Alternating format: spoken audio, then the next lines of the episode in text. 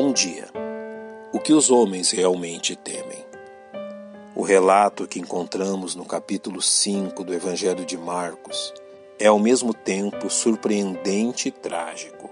Não tanto pelo grande feito realizado por Jesus ao expulsar uma legião de demônios que atormentavam um pobre homem, e por estes demônios terem sido autorizados pelo Senhor a entrar em uma grande manada de porcos que acabou por precipitar-se em um despenhadeiro, mas pela reação daqueles homens ao que Jesus havia feito.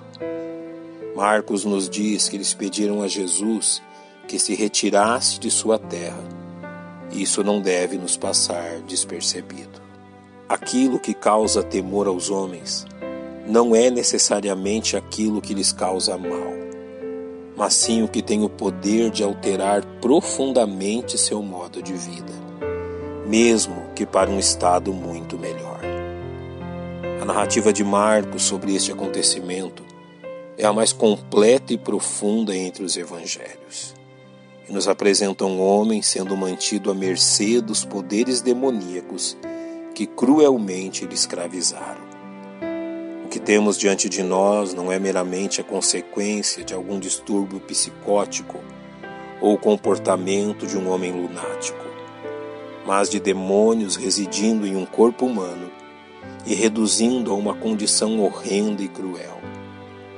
Seu imenso poder pode ser percebido na resposta que deram ao Mestre: Legião é meu nome, porque somos muitos como também na incapacidade dos habitantes daquele lugar em detê-los.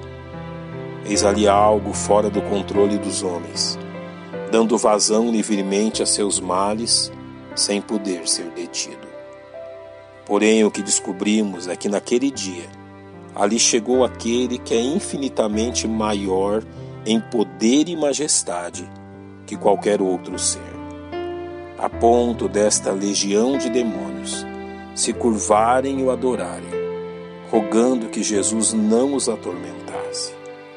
Uma clara demonstração do poder e autoridade de Jesus sobre eles é vista no fato que foi necessária a permissão do Senhor para que aquela legião demoníaca ocupasse os corpos daqueles dois mil porcos que ali pastavam, aos quais os demônios também destruíram.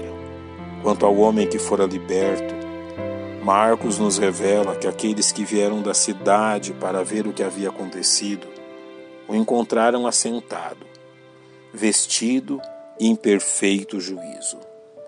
O que lhes causou temor, ao ponto de rogarem a Jesus que se retirasse de seus termos.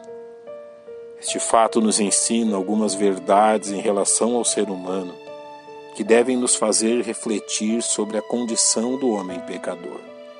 Primeiramente, é impressionante como o ser humano é capaz de habituar-se às condições e manifestações do pecado ao seu redor, sem que isso lhe cause incômodo. A presença daquele homem endemoniado e suas ações tornaram-se apenas mais um fato naquele lugar algo que não impedia as pessoas de continuarem normalmente suas atividades, causando-lhes pouco ou nenhum constrangimento. O que realmente lhes causou temor foi perceberem a presença de alguém que demonstrou possuir um poder infinitamente maior ao poder que a legião de demônios demonstrava ter. A mudança operada na vida daquele que antes era escravizado pelas hostes do mal causou-lhes temor pela perspectiva do que mais Jesus poderia realizar entre eles. De onde provém um temor tão ilógico e contraditório? Porque temer aquele que pode, pelo seu poder, vencer as hostes espirituais que tanto mal causam aos homens? Deixemos que o próprio Senhor Jesus nos esclareça. E a condenação é esta: que a luz veio ao mundo, e os homens amaram mais as trevas do que a luz, porque as suas obras eram más. Porque todo aquele que faz o mal odeia a luz e não vem para a luz, para que as suas obras não sejam reprovadas.